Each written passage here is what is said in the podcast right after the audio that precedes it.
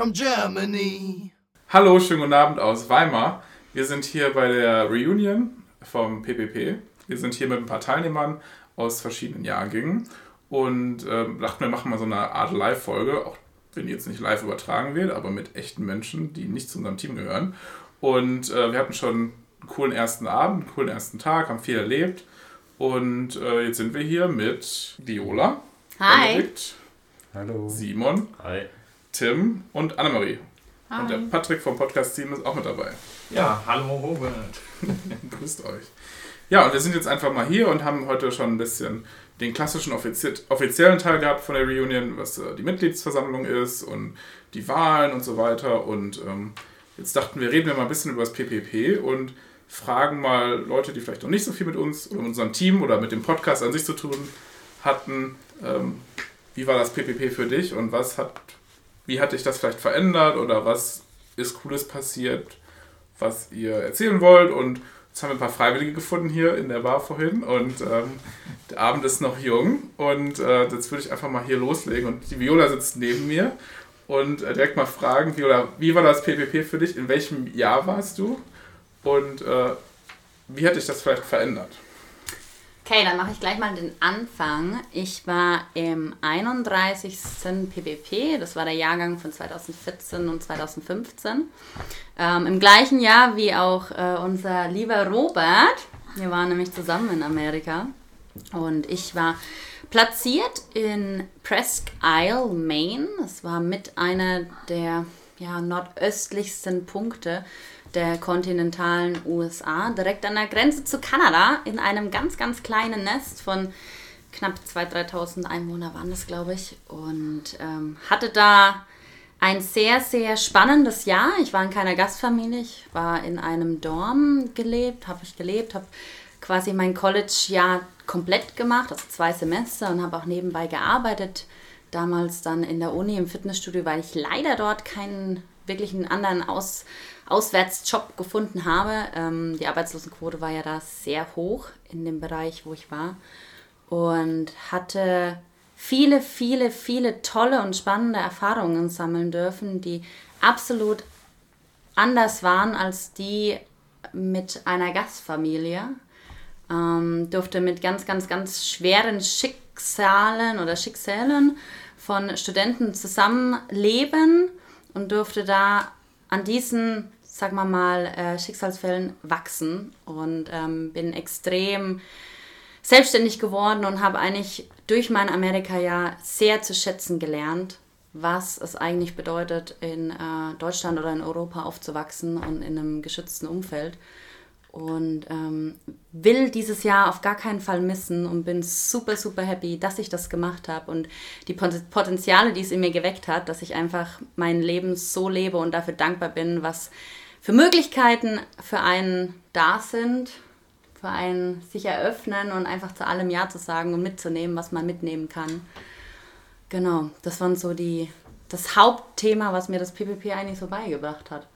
Und äh, ja, ganz emotional würde ich äh, gleich vielleicht auch mal das Wort wieder zurückgeben, bevor ich hier noch emotionaler und tiefer einsteige, weil man redet ja doch gerne über sein, sein Jahr. Und äh, ich hoffe, Robert, ich konnte dir so ein bisschen Feedback zu der Frage Ja. geben. Vielen Dank. Was war denn so dein, äh, ganz kurz vielleicht, was war da so dein Highlight in dem Jahr?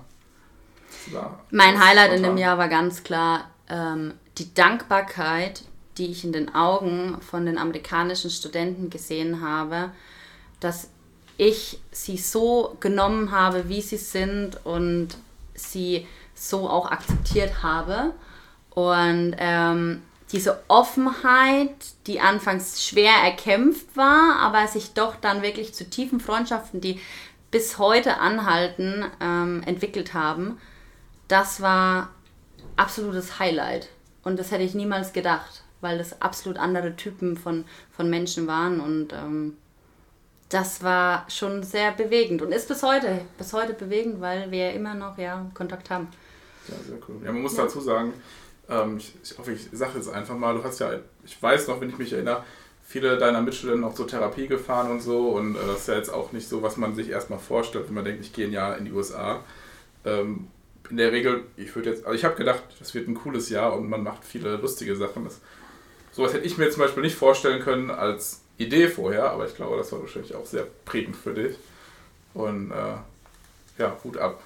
Def definitiv. Also es war, es war eine Erfahrung. Also ich habe ganz oft wurde ich, äh, habe ich meine Studenten mit Studenten zu Therapeuten gefahren. Ich hatte die Kreditkarten in meiner Schublade. Sie haben mich gefragt, ob sie einkaufen gehen können mit ihren eigenen Kreditkarten, weil sie ähm, leider nicht so die Kontrolle hatten über ähm, viele, viele Themen in ihrem Leben. Und hätte ich niemals erwartet, dass ich sowas mal machen würde. Und ähm, an denen bin ich echt gewachsen. Und das ist, das hat schon Mehrwert. Jetzt bin ich ja mal neugierig, weil ich kenne ich kenn dich ja nicht und die Story im, im, Hintergrund. Also war das jetzt quasi ein Zufall durch deine Platzierung oder war das dann auch eine, eine jobbedingte Sache, wo du dich darum gekümmert hast? Das war ja, das klang jetzt so, als ob das die Situation erfordert hat und du das ja freiwillig gemacht hast. Völlig, völlig. Das hat sich einfach so entwickelt, dass ähm, die Studenten so ein bisschen so wir halt in tiefere Gespräche gekommen sind und sie mir ihre Probleme auch geschildert haben, ihre Backgrounds geschildert haben, viele von denen keine Eltern mehr haben, viele von denen einfach in ähm, Adoptivheimen einfach aufgewachsen sind, dann das College vom Staat unterstützt, ähm, kein Background irgendwie, der sie äh, unterstützt hat in ihrem Leben. Und ich äh, habe Verwaltungsfachangestellte gelernt ganz normal, öffentliche Verwaltung und ich war die allererste und ich glaube bis jetzt auch, ich will nicht lügen, aber die einzige, die in Maine platziert war und es ist halt einfach, da war eine alte Army Base, da war viel große Drogenabhängigkeit, ist da wirklich ein Riesenproblem gewesen oder beziehungsweise ist wahrscheinlich auch noch. Und so hat sich das einfach entwickelt und PPP durchs PPP, ich bin da hingekommen, weil, ähm, keine Ahnung, ich habe halt anscheinend dahin gepasst, ich weiß es nicht. Ich, genau, und äh, ja, aber ich bin, ich würde es niemals missen wollen. Das hat mich fürs Leben, Leben verändert. Genau. Ja. Danke. Ja, vielen Dank. Tim, ich guck mal zu dir rüber. Ja. Wir haben uns heute erst kennengelernt vorhin. Also früher schon, oder heute früher schon ein bisschen. Du hast da eben deine Limonade vorgestellt. Ja. Und ähm, jetzt gerade darfst du auch gerne Namen sagen, wenn du möchtest. Genau. Fällt mir gerade so auf. Du ähm, bist aus etwas jüngeren Jahrgang jetzt. Ja, ich war ähm, im 36. PPP 2019, 2020. Ich war platziert in Portland, Oregon. Ja, das PPP war erlebnisreich. Wir waren das Jahr mit Corona. Das hieß für uns, Ende März, mit Anfang März kam die Nachricht, wir müssen unsere Koffer packen, Auto verkaufen und das Land verlassen. Wann wussten sie noch nicht, da sie erst noch mit den Airlines abklären müssten, wie wir heimkommen und wie es überhaupt geht, dass wir alle 75 so schnellstmöglich Amerika verlassen können. Am Abend kam dann die nächste E-Mail von Culture Vista, okay, wir haben einen Flug gebucht, in vier Tagen fliegt ihr ab.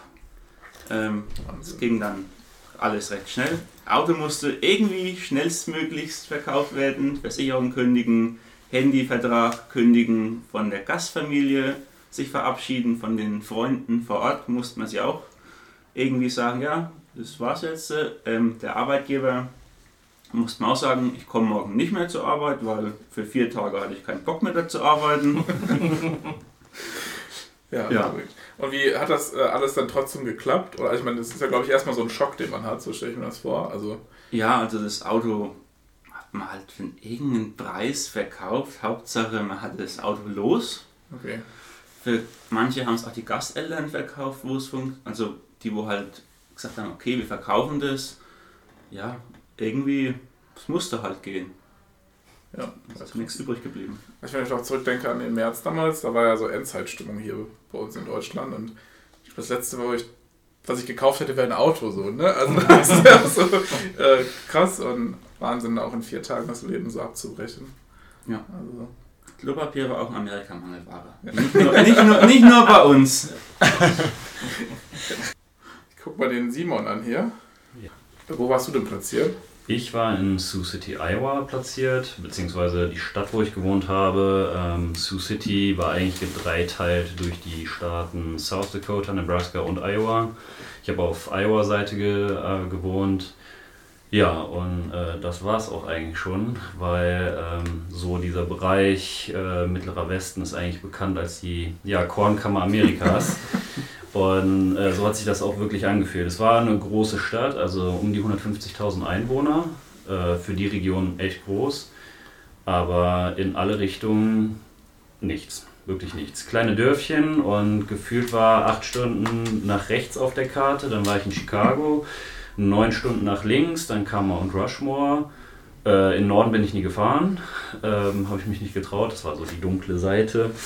Und äh, ja, in, in Süden äh, bis zu 17 Stunden gefahren, dann kam Kansas irgendwann. Aber ansonsten war nichts da. Ich war Part-Timer, also das heißt, ich habe das ganze Jahr studiert und gearbeitet. Ähm, das war erstmal eine Herausforderung und ich hatte nicht dieses typische, ich hatte keine Gastfamilie. Ähm, und das ist auch so eine Sache, wo ich am Anfang echt sehr traurig war, ähm, weil ganz am Anfang hatte ich erstmal die Benachrichtigung, okay, du kommst nach St. Louis, du hast eine Gastfamilie.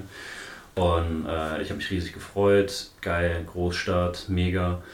Ähm, dann sind halt in die, oder kurz bevor wir geflogen sind, die Ferguson Rides ausgebrochen. Und dann hieß es ja, du kannst da nicht hin, wir wissen noch nicht, wo du hin kannst. Also wo du platziert wirst. Und da ist schon für mich erstmal so, das war der erste Dämpfer. Und dann wirklich kurz vor knapp bekam ich dann die Info, ja, du kommst nach Iowa. Und dann machst du natürlich Google auf und gibst ein Iowa, zoomst ein bisschen, zoomst noch mehr und du denkst dir so, okay, ähm, wo ist das und was ist da. Ja, und ähm, ich war vor dem Programm, also beziehungsweise als wir äh, in New York angekommen sind und alle schon sprachen, ja, ich komme da und dahin und ich komme da und dahin, äh, war für mich wirklich so dieser Dämpfer, ja, Iowa, ich komme nach Iowa, keine Gastfamilie. Und ähm, dann war ich in Iowa und dann hieß es auch noch, ja, äh, die Schule hat eigentlich drei äh, Wochen zu noch, drei, vier Wochen, weil noch Sommerferien sind. Es ist niemand auf dem Campus. Ähm, ja, und äh, wir fahren jetzt gleich kurz mal einkaufen. Das war wirklich, als wir aus dem Flieger gestiegen sind. Und dann hast du so das Nötigste ähm, eingekauft. Es wurde gesagt, wir haben nichts in unseren Wohnungen. Also ich war mit einem anderen Teilnehmer noch äh, in, in Sioux City. Ja, und dann äh, weiß er halt nicht, was du einkaufst. Das heißt, wir haben dann wirklich da Walmart geplündert um, ich weiß nicht, 12 Uhr. Und dann Bettdecke, Töpfe, Besteck ja, und dann bist du halt zum Campus gefahren. Und ja, das ist dein Raum. Prost Mahlzeit. Und dann stehst du da und einfach vorm Nichts.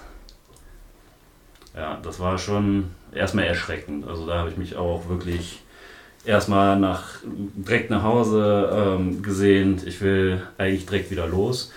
Und äh, das ist auch eine Sache, wo ich sage, das hat mir das Jahr so ein bisschen gezeigt. Ähm, versuch aus jedem oder aus allen Situationen das Beste zu ziehen, weil nach diesen drei Wochen, wo die Leute dann wirklich zum Campus kamen, ich habe so tolle Freundschaften äh, geschlossen und ähm, ja, für mich war es eines der besten Jahre meines Lebens. Ich hatte so viel Spaß, ich habe so tolle Freunde, richtig tolle Menschen kennengelernt und ja, das ist halt auf jeden Fall eine Sache, die ich immer wieder mitnehme. Egal wie bescheiden das Ganze ist, versuche immer das Positive zu sehen anderes so. Ich dachte, es geht nicht mehr nach oben mit der Stimmung, aber das hat sich doch noch zum Besten gewendet. Ja, das ist sehr cool. Ich glaube, das ist auch wirklich die Herausforderung, dass man nicht weiß, wo man hinkommt, mit wem man lebt, ob man, über, man will überleben in der Regel. Ich glaube nicht, dass man nicht überlebt hat. Mal. Keine Ahnung. aber, aber ähm, ich glaube, nachher ist es immer eine sehr gute Erfahrung. Und was war, was war dein Highlight Hast du so ein Highlight, was irgendwie. Also, es gab viele Hochs und Tiefs, ähm, aber ein Highlight, mal abgesehen von den ganzen Reisen und Roadtrips, das war immer ganz cool. Aber mein absolutes Highlight war, ähm, ich, also wir haben halt dadurch, dass wir im Studentenwohnheim gelebt haben, hatten wir eine relativ große Clique von den Leuten, die auf dem, äh, ja, auf dem Campus gelebt haben ähm, und auch andere Studierende, die außerhalb gelebt haben. Und es gab eine Person, mit dem habe ich mich so gut angefreundet, mit dem bin ich auch jetzt noch in Kontakt. Und die hatten mit ein paar Jungs ein Haus gemietet, da haben wir auch öfters mal Barbecue und so weiter gemacht. Und die haben dann eine Überraschungsfete, so, so Abschiedsfete für mich äh, geschmissen. Und äh, ich bin da hingefahren worden ich sage, okay, na, wir trinken ein Bierchen. Ja, und plötzlich stehen da 50, 60, 70 Leute und du denkst dir so, wow. Und ähm, ich werde es wirklich nie vergessen. Ähm, wir sitzen dann, irgendwann saßen wir in diesem Wohnzimmer, wir haben uns da wirklich alle reingequetscht und dann haben die äh, ein Video zusammengeschnitten mit Bildern, Videos und so weiter, die ähm, ja, in einem Jahr gemacht wurden, tolle Erinnerungen und so weiter. Und irgendwann kam halt ein Lied, äh, See You Again von Wiz Khalifa, einige kennen es. Und es hat halt wirklich auf diese Situation so gepasst. Und es war mucksmäuschen still. Wir hatten einen Freund, Beans, das war wirklich ein Riesenbrecher. Und der sitzt vor mir und er fängt als erster an zu heulen. Und man hört nur so. Und plötzlich fangen alle an zu heulen. Und ähm, es kamen Leute auf mich zu und so, ja, ich, ich hätte nie gedacht, mal über den äh, Horizont weiter hinaus zu gucken und das habe ich erlebt, weil du hier hingekommen bist, weil ich von dir was gelernt habe. Ich habe so viel tolles, wirklich positives Feedback bekommen und ähm, ja, das war einfach so für mich, wow, ich habe da bei manchen Leuten irgendwas angeregt oder irgendwie verändert und das war ein so überwältigendes äh, Gefühl. Also das war wirklich mein absolutes Highlight. Ja, sehr cool. Also sehr eindrucksvoll auf jeden Fall. Da sieht man auch wieder, auch wenn man in Iowa ist, Ja. kann man eine gute Zeit haben. Definitiv. Ich verzweifle da manchmal, also ich wohne da in Chicago, wenn man da rausfährt, dann sieht man auch nur Maisfelder, egal welche Richtung man fährt. Und dann denke ich manchmal auch immer so, ah, aber das war das Gegenteil, glaube ich. Ja. Ja. cool. Neben mir sitzt die Annemarie. Ja, genau. Die haben uns auch heute erst kennengelernt. Das stimmt. Das ist das Coole an der Reunion. Man lernt Leute kennen, die man noch nie gesehen hat, die aber auch irgendwie in den USA waren. Und man sieht auch Leute wieder, die man vielleicht jedes Jahr hier sieht. Das ist immer ein schönes Wiedersehen. Aber wir haben uns heute kennengelernt. Und plötzlich sitzen wir im Studio. Ja. Das. Äh, erzähl doch mal, in welchem äh, Jahrgang warst du und äh, wo warst du denn platziert?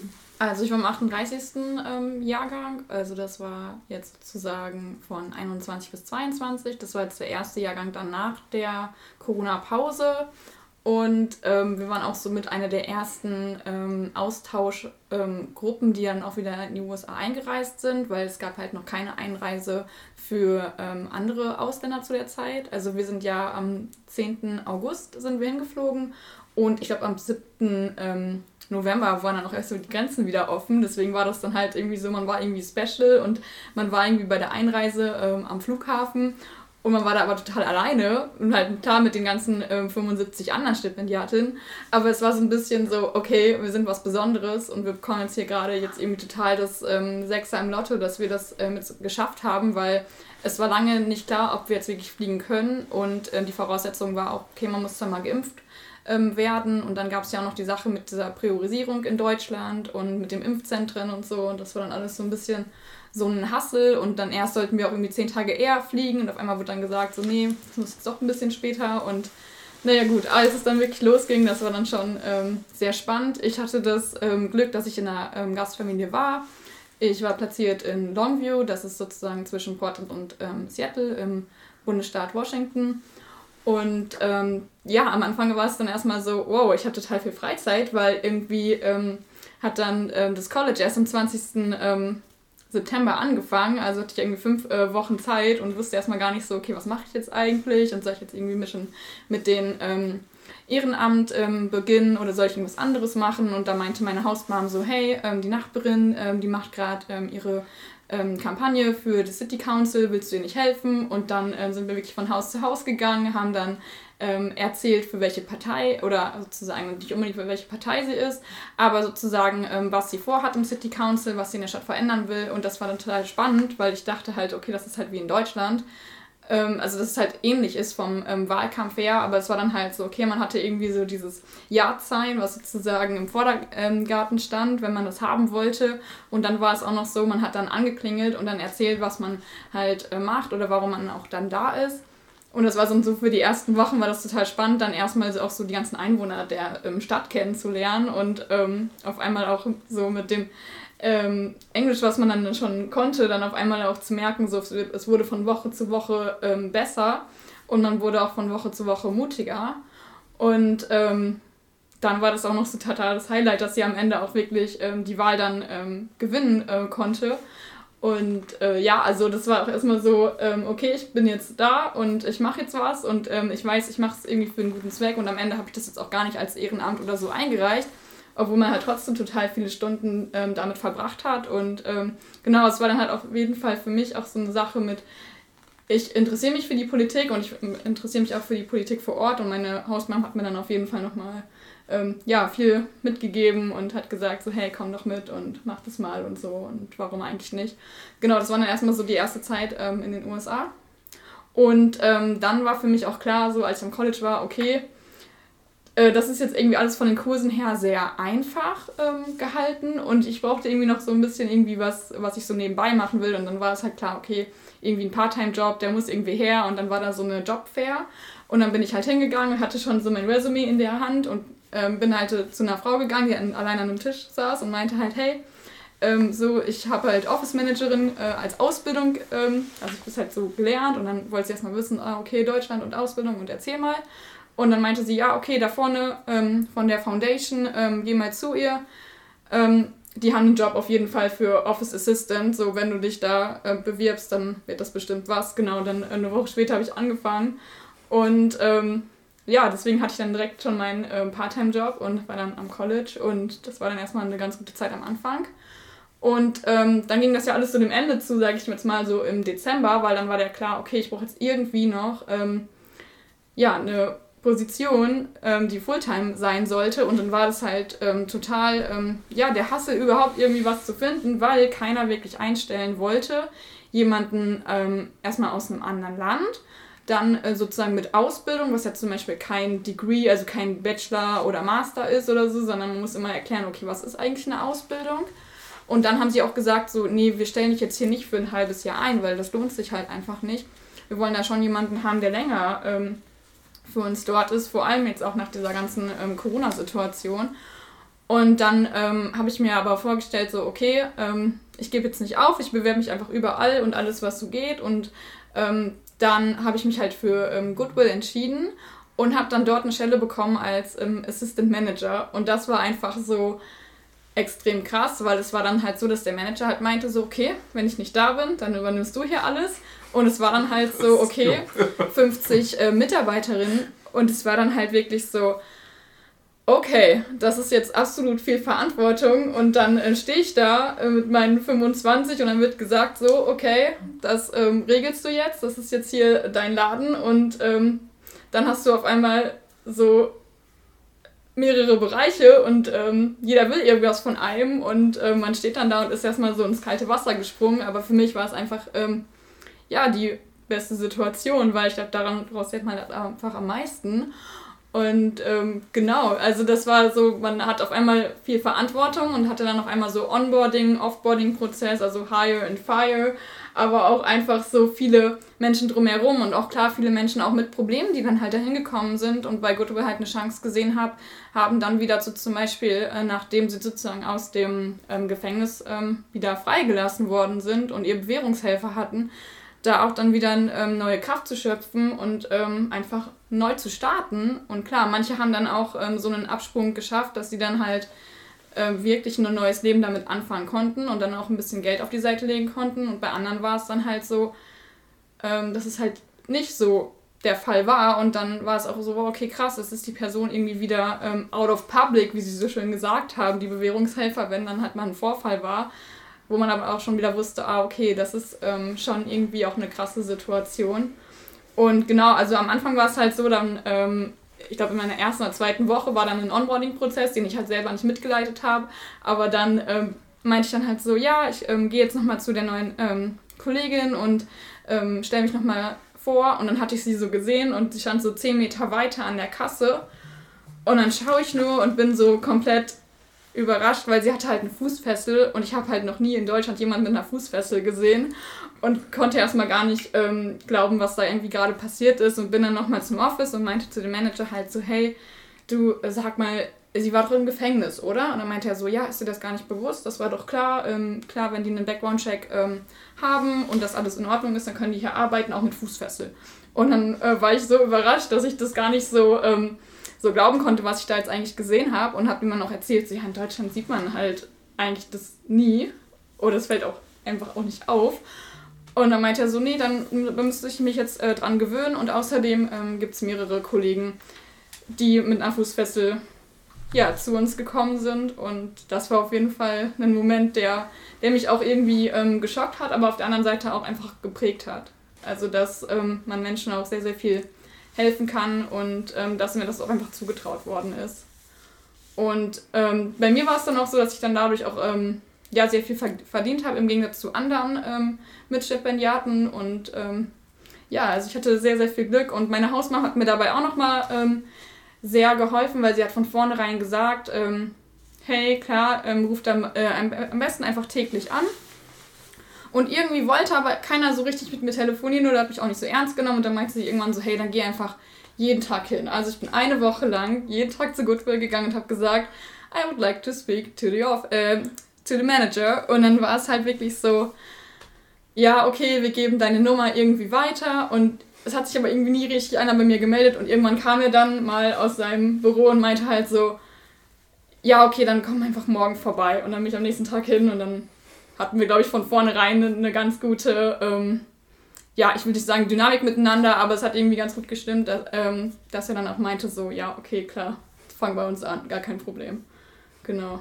Ja, krass eindrucksvoll. 50 Mitarbeiter mit 25 übersehen, das ist auch eine ordentliche Nummer. Also, ja, auf jeden Fall. Ich kann mal noch kurz sagen, Goodwill, für die es nicht kennen, das ist ähnlich wie die Heilsarmee. In Deutschland, in Deutschland glaube ich die Heilsarmee, die es auch in Amerika gibt. Die setzen sich, haben viele Sozialkaufhäuser. Okay, das ne? sagt mir jetzt gerade nichts, aber es ist halt. Ja, Salvation ähm, Army ist es in Amerika, aber die. Genau. weiß nicht. Viele Sozialkaufhäuser und äh, bieten halt vielen Leuten eine zweite Chance. Ich richtig. Genau, also es ist halt so, dass man halt, dass sie halt durch Donations ähm, bekommen sie halt ähm, ihr Geld, aber die, ähm, also diese Spenden ähm, oder die Gegenstände, die halt gespendet werden, werden halt aussortiert, dann halt entweder in einer Online-Auktion verkauft oder halt in den Kauf, äh, Kaufhäusern verkauft, werden dann halt sozusagen weitergegeben in den ganzen Warenrücklauf. also es ist halt ein Rücklauf und der wird dann halt neu sozusagen, ich will nicht sagen recycelt, aber die Sachen bekommen halt ein neues Leben. Und ähm, von dem Geld, klar, werden erstmal die Fixkosten und die Gehälter und alles ähm, oder die Löhne gezahlt, aber auf der anderen Seite von dem Gewinn wird ähm, von dem Überschuss halt ein neues Jobtraining. Also wenn du halt Menschen, ähm, die halt jetzt nicht so einen guten Abschluss haben, die können halt in dieses Trainingscenter gehen und sich dann für bestimmte Jobs bewerben. Also es ist halt ähnlich wie so die Worksource und die Worksource ist ja sowas wie ähm, die Agentur für Arbeit, aber Goodwill ist dann halt nochmal so eine Alternative dazu. Ja, genau. Sehr cool. Wir haben noch jemand hier sitzen, noch gar nichts gesagt hat. Benedikt. Genau. Ähm, wir waren auch in einem Jahrgang. Man muss dazu sagen. 31. PvP ist sehr gut vertreten dieses Jahr. Tatsächlich, ja. Und ich finde, das ist immer wieder schön für mich zu sehen, dass wir von unserem Jahrgang immer wieder eine gute Gruppe bei der Reunion aufstellen hier. Und ähm, das macht irgendwie, macht einen glücklich. Aber egal, Benedikt, wo warst du platziert? Das war im gleichen Jahr auch, 2014 bis 2015. Genau, richtig. Also auch im 31. PPP. Ähm, tatsächlich sogar auch in einer Region, wo wir, wo die Annemarie und der ähm, Tim gewesen sind. Also ich war in Washington State, ähm, aber mehr in dem nördlichen Teil. Ich glaube, Tim war quasi in Oregon und Annemarie im südlichen Teil von Washington State. Äh, und ich war in der Nähe von Seattle, eine Stunde nördlich ungefähr. Ähm, genau. Ja, sehr gut. Und hast du irgendwie was, kannst du sagen, wie hat dein, hat dich das verändert, das PPP, oder wie hat es dich verändert? Hattest du irgendwie life-changing Moment, oder? Also, ich glaube, für mich selber gab es keinen life-changing Moment, ähm, aber das ganze Jahr war eine Art von Prozess, der mich verändert hat, würde ich sagen. Ähm, also Simon hatte es vorher auch gesagt. Also für mich gab es auch viele Höhen und Tiefen, aber ich glaube, das, was quasi der, Pro ja, der Prozess hat irgendwie geholfen zu wachsen und, und äh, stark zu werden. Ähm, ich glaube, das, was mich am meisten geprägt hat in einem Jahr, ist das, dass ich ähm, ähm, weniger das Gefühl hat, bekommen habe, dass das Leben geradlinig verlaufen muss. Ähm, ich habe von vielen Leuten ähm, wurde, ich, wurde ich sehr so als Person wahrgenommen und relativ wenig als äh, auf, auf mein Background und so reduziert. Ähm, und das fand ich sehr schön und ich glaube, das, macht, das ist in den USA auch ein sehr, sehr schönes Gefühl. Ähm, und ich glaube, das hat auch eben dazu geführt, dass sich dann mein Leben danach in Deutschland anders entwickelt hat, als, gewesen, als es gewesen wäre, ähm, wäre ich nicht in die USA gegangen. Also ich glaube, dass das gerade dieses Nachhallen von dem Programm, das hat mein, mein Leben am meisten beeinflusst als in dem Jahr selber schon, sondern das ist quasi, ich glaube, da wo ich heute bin, äh, da wäre ich nie hingekommen ohne das Jahr. Und ähm, aber ich kann der Annemarie auch recht geben, eine Sache, also zumindest zu diesem Punkt mit der Jobsuche, es war für mich auch total herausfordernd, total schwierig. Ähm, ich habe sehr, sehr lange gesucht und hab, äh, sehr, sehr viel, bin auf sehr, sehr viel Ablehnung gestoßen. Ich glaube, häufig liegt es auch einfach daran, dass ähm, das unbekannt ist für, für die Firmen ähm, in den USA und dass es dann vielleicht auch ein bisschen kompliziert ist, dass sie sagen, oh, jetzt jemand aus dem Ausland mit einem Visum, was wir nicht so gut kennen und so weiter, nehmen wir lieber das, was, was uns geläufig ist. Und ähm, ja, ich war auch total stolz dann auf mich, als ich einen Job gefunden habe und ähm, ja, ich glaube, das ist auch etwas, was, was einen wachsen lässt und wo, wo man dann auch stolz auf sich sein kann und zu Recht auf sich stolz sein kann. Und ähm, das, das auch noch eine schöne Sache beim Job, fand ich, dass das äh, da eine sehr, sehr hohe Wertschätzung ähm, in den USA ist für die Arbeit, die geleistet wird. Zumindest war das meine Wahrnehmung. Ich finde, wir sind hier in Deutschland da manchmal, manchmal so strenger zu uns und, und irgendwie achtet man dann vielleicht mehr auf Fehler, anstatt dass man einfach das supportet, ähm, wenn jemand auch was Gutes gemacht hat, einfach mal ein Lob ausspricht, ohne dass jetzt da was Spezielles vorgefallen sein muss. Und das finde ich schon eine, schon eine sehr, sehr schöne Sache. Ähm, genau, also ich würde sagen, das gesamte Jahr hat mich wachsen lassen. Ähm, eine Sache, die, die wirklich schade war, ist, ich war in einer Gastfamilie platziert. Ähm, aber Gastfamilie muss man sich, glaube ich, bei uns beim PPP nicht immer vorstellen, wie, wie irgendwie, ja, so Mutter, Vater, Kind. Ähm, sondern das ist häufig eben auch, dass man bei älteren Leuten wohnt. So war das bei mir jetzt auch. Ähm, ich war bei zwei Personen, ähm, die, die waren auch schon mal äh, quasi verheiratet, aber mit anderen Personen und dann sind, haben die jetzt zusammengelebt, ähm, haben eben schon auch Kinder gehabt, die aber schon so alt waren, dass sie nicht mehr zu Hause gewohnt haben. Ähm, und da ist eben leider mein Gastvater ähm, relativ, ja, in der zweiten Jahreshälfte, der hatte einen ähm, Schlaganfall und dann habe ich quasi noch so drei Monate relativ alleine gewohnt, weil der ist quasi dann ins Krankenhaus gekommen und ähm, ist gar nicht mehr nach Hause gekommen. Und meine Gastmutter war sehr, sehr viel bei ihm, sodass ich quasi eigentlich mit meinem anderen Gastbruder, also ich habe mit jemandem aus, aus China zusammengelebt, ähm, mit dem eigentlich quasi allein gewohnt habe ähm, und meine Gastmutter vielleicht ein, maximal zweimal in der Woche gesehen habe, weil die eigentlich die meiste Zeit bei ihrem Mann gewesen ist. Ähm, genau. Ähm, so viel von mir. Ja, sehr cool. Und prägt, glaube ich, auch. Das ist, glaube ich, auch eine coole Erfahrung, mit jemandem aus China in Amerika zusammenzuleben. Äh, ist jetzt auch nicht, glaube ich, so der Normalfall, den man irgendwie sich vorher vorstellt, bevor man irgendwo hinkommt. Habe ich vorher noch nicht gehört, oder? Das, äh, kennt, kennt, ihr noch andere PPPler, die dann noch mit äh, anderen Austauschleuten zusammen waren bei Gastfamilien? Echt alle nicken? Mhm. ich weiß auch noch nicht. Oder fast alle nicken. Das habe ich tatsächlich auch noch nie gehört. Ja. Okay. Tatsächlich ist es da, wo ich gewesen bin, ist es schon eigentlich auch ein Geschäftsmodell für viele Familien. Mhm. Also man muss sagen, ich glaube, meine Gastfamilie, da kann, man, kann ich auch dankbar für sein, die haben es nicht nur des Geldes wegen gemacht, weil die kriegen ja quasi eine kleine äh, eine Entschädigung dafür, ja, Geld dafür, dass wir da sind. Ähm, aber also was ich erfahren habe vom College, wenn sie jetzt jemanden offiziell aufnehmen und gerade an der Westküste der USA kommen sehr, sehr viele aus, aus China äh, oder aus dem asiatischen Raum und da ist es äh, so, dass die quasi denen viel mehr Geld einbringen. Also die, mhm. so ein PPPler quasi ist nicht finanziell nicht so lukrativ für die. Das heißt, das war in der Hinsicht schon schön, dass ich auch wusste, dass meine Gasteltern das nicht nur des Geldes wegen machen. ähm, aber ansonsten gab es da viele Familien, die haben dann da irgendwie zwei, drei Leute bei sich untergebracht und haben da das Geld für kassiert. Und ähm, ob das jetzt immer nur war, weil sie Leute hosten wollten, sei mal dahingestellt. Darf ja beides sein. Ne? Genau. Ja, wo ich glaube.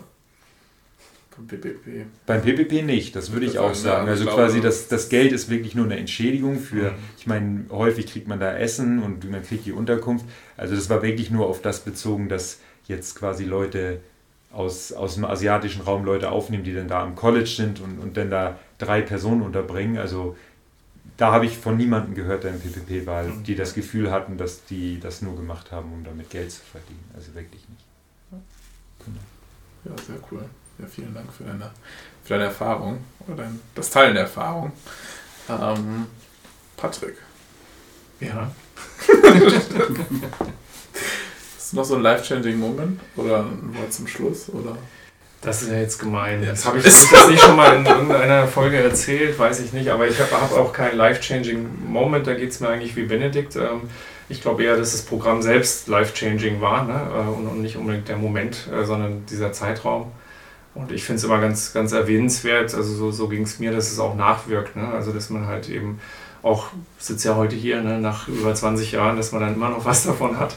Und das Leben hat sich auf jeden Fall auch verändert. Ne? Du hast eben auch gesagt. Also ich bin mir ganz sicher, es wäre andere Bahnen gelaufen, wenn ich halt zu Hause geblieben wäre, sage ich jetzt mal. Ne? Und da, keine Ahnung, in, in dem Ausbildungsberuf weitergearbeitet hätte. Ne? Und von daher würde ich schon sagen, ähm, es war eine tolle Zeit. Ne? Die Höhen und Tiefen kann ich bestätigen, die man dann halt in so einem Jahr hat, aber alles in allem war es eine tolle Zeit und ich würde es auch nie tauschen ne? oder irgendwas anders machen. Ähm, mir war es zum Beispiel recht egal, wo ich platziert bin. Ne? Das hat aber alles gut gepasst dann. Ne? Ich war in äh, Cincinnati bei, bei einem Gastvater, ähm, wo ich auch heute noch Kontakt habe. Also das war zum Beispiel gut, dass die Beziehung zum Beispiel auch länger hält ja, und aufrechterhalten wird.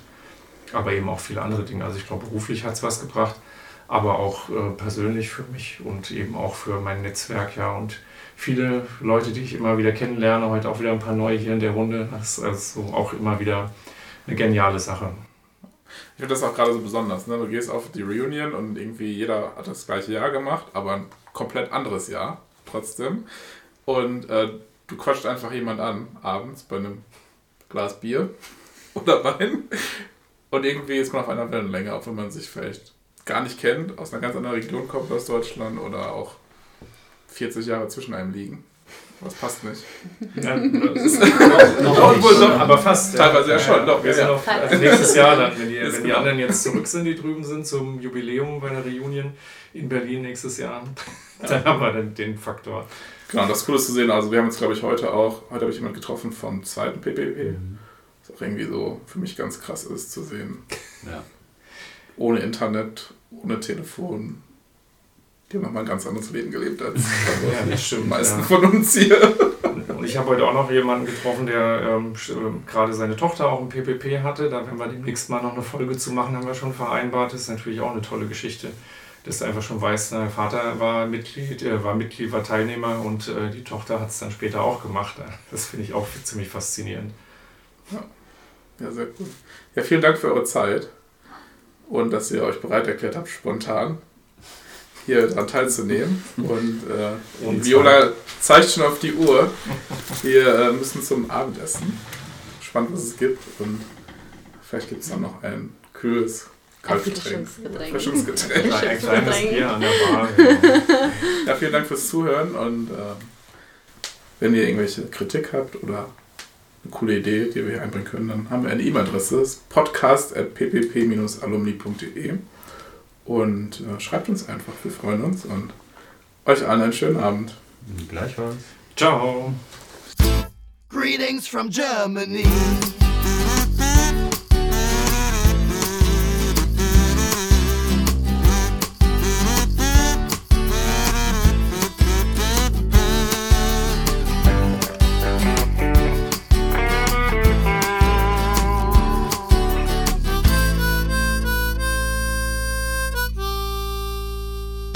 From Germany. Greetings from Germany ist eine Produktion des PPP Alumni e.V., dem ehemaligen Verein des Parlamentarischen Patenschaftsprogramms für junge Berufstätige. Für Fragen und Anmerkungen meldet euch bei podcast.ppp-alumni.de.